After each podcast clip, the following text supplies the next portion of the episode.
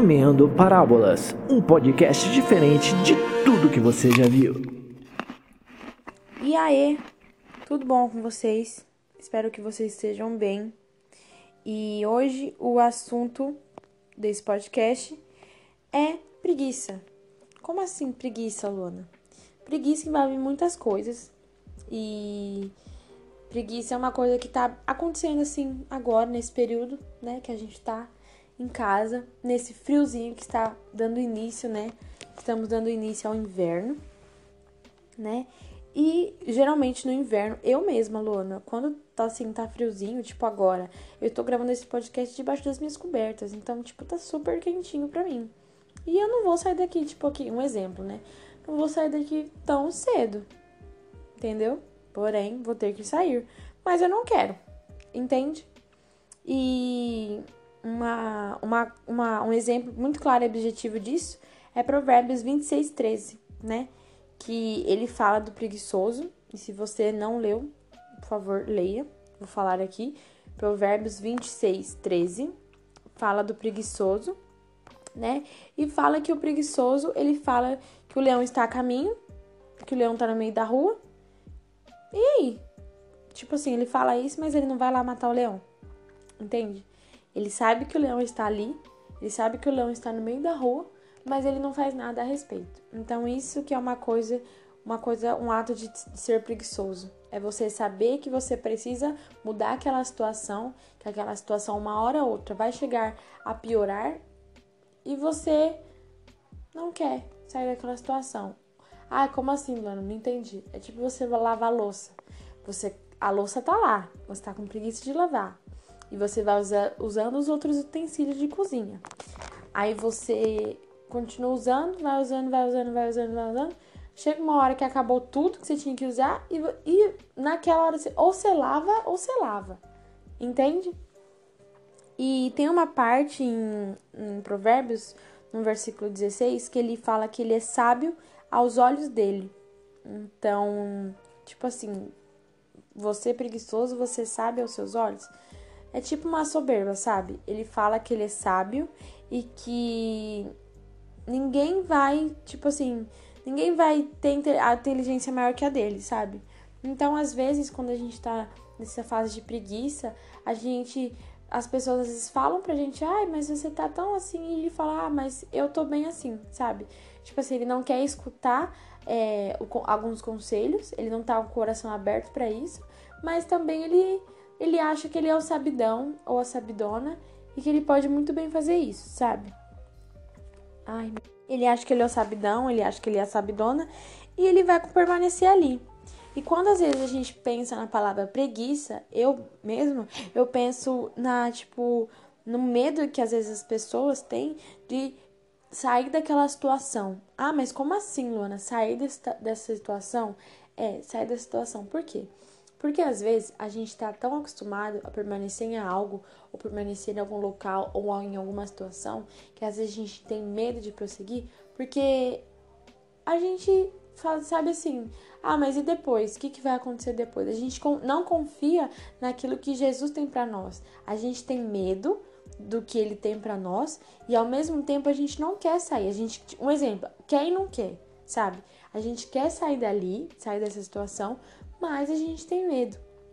E esse medo nos traz é, algum tipo de acusação, sabe? Às vezes o inimigo ele nos acusa ao ponto de a gente ter medo de sair dali, sabe? Um exemplo, ai, eu quero muito. Ai, um exemplo. Vai, eu quero muito falar em línguas. Quero muito. Mas eu tenho medo do que o, o quão é, Jesus vai fazer na minha vida e o quanto que eu, as coisas que eu deixei para trás. Tipo assim, ah, o que, que você deixou para trás? Ah, quando eu pequei, quando eu fiz isso, quando eu fiz aquilo. Então eu tenho medo que Jesus me acuse disso. Mas Jesus não vai te acusar disso, sabe? Quando você é, se, se prostra a Jesus e realmente fala, confessa os seus pecados e não quer, não vai, tipo assim, mano, não quero nunca mais fazer aquilo ali e não quer mesmo tá de coração aberto, você não vai ter medo das acusações, porque quando você confessa aquilo e se arrepende, Jesus ele passa uma borracha ali, e acabou, sabe? Ele não vai lá e vai passar o lápis de cor em cima para quando você apagar o lápis de cor, vai ter ali escrito embaixo. Ele não vai fazer isso com você. Ele realmente ele vai apagar tudo que tem ali, sabe? Tudo que você fez dali em diante não vai mais existir. Então, alguma, eu vejo que algumas pessoas estão paradas, estão preguiçosas, estão estagnadas naquilo, porque tem medo do que vai vir pela frente. Mas, tipo assim, tem medo do que vai vir pela frente por falta de confiança em Jesus, por falta de confiar cegamente nele. E quando eu falo confiar cegamente nele, é confiar de olhos fechados, de que Jesus vai fazer o melhor na sua vida. E que às vezes a gente, no nosso interior, na nossa carne, a gente pode falar: nossa, que, mas sério que eu fiz isso para chegar aqui? Mas depois, quando Jesus fala conosco, quando ele toca o nosso coração, você vê que é o melhor para nós. Porque às vezes você deve estar pensando assim agora. Ai, Luana, mas você não sabe a minha situação. Eu tô na igreja há tanto tempo, nunca aconteceu nada comigo. E eu tô aqui para, parado ou parada. Passou umas motos aí, gente. E o que, que eu devo fazer sobre isso? Eu tenho medo de prosseguir. E sabe, Jesus, ele, gente, ele pode ser. Às vezes a gente não entende. Essa é uma, uma, uma verdade absoluta, assim, uma verdade real, sabe? Que às vezes a gente não pode entender o que Jesus tem na nossa vida, mas a gente acha que a gente não entendendo que ele vai fazer algo de errado conosco. Mas Jesus, ele nunca vai fazer algo que possa nos prejudicar, sabe? Às vezes você deve estar pensando: "Ai, mas eu tô aqui parado, preguiçoso, acostumado e não sei o que Jesus tem para mim, mas vou deixar assim", sabe? Não é assim que funciona. Lógico que o inimigo ele vai tentar te acusar, ele vai trazer milhões de coisas para você continuar nessa situação.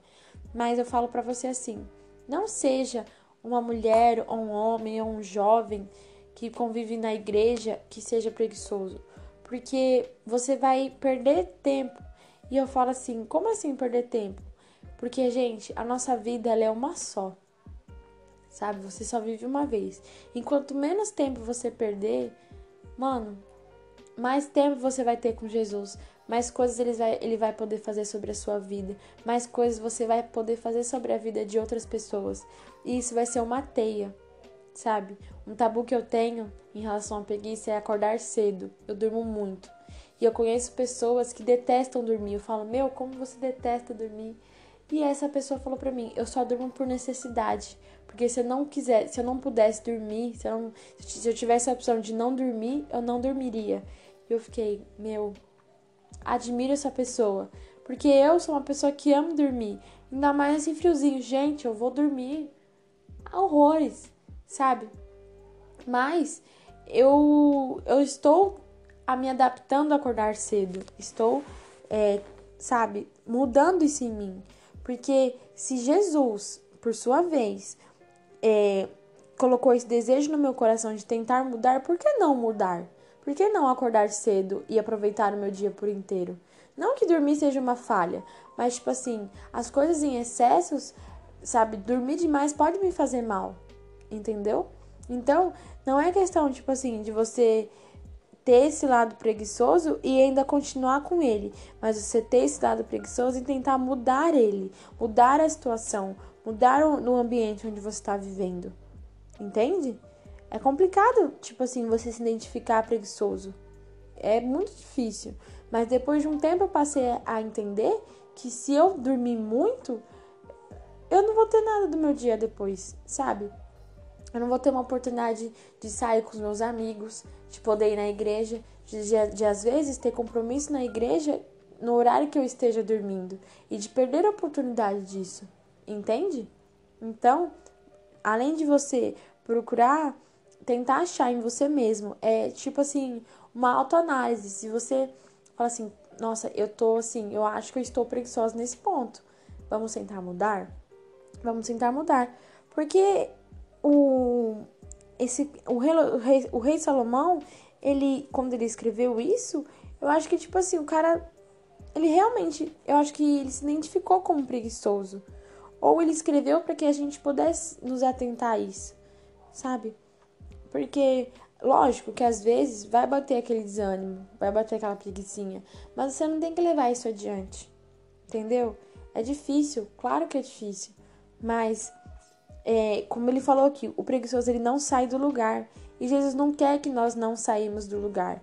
Ele quer que nós prossigamos e vamos além, sabe? Que nós possamos mergulhar em águas profundas com ele e não ficar no rasinho com a boinha, sabe? Tirar a boia e aprender a nadar junto com ele. A Jesus pegar na nossa mão e ir além. Entende? Sabe? Então, esse, esse é o pensamento que ficou dessa palavra. Espero que a gente possa meditar nela junto e entender onde nós estamos preguiçosos nesse momento. Porque se esse é o momento de nós ficarmos aqui na nossa casa, parados, ou sem trabalhar, sem estudar, né? Muitos ainda estão, estão começando as faculdades e não estão assim, né, ansiosos para a parada da quarentena, mas que a gente possa ter essa autoanálise de nós, né, para a gente poder identificar no, em quais aspectos a gente está tá preguiçoso e poder melhorar neles. Espero que vocês tenham gostado.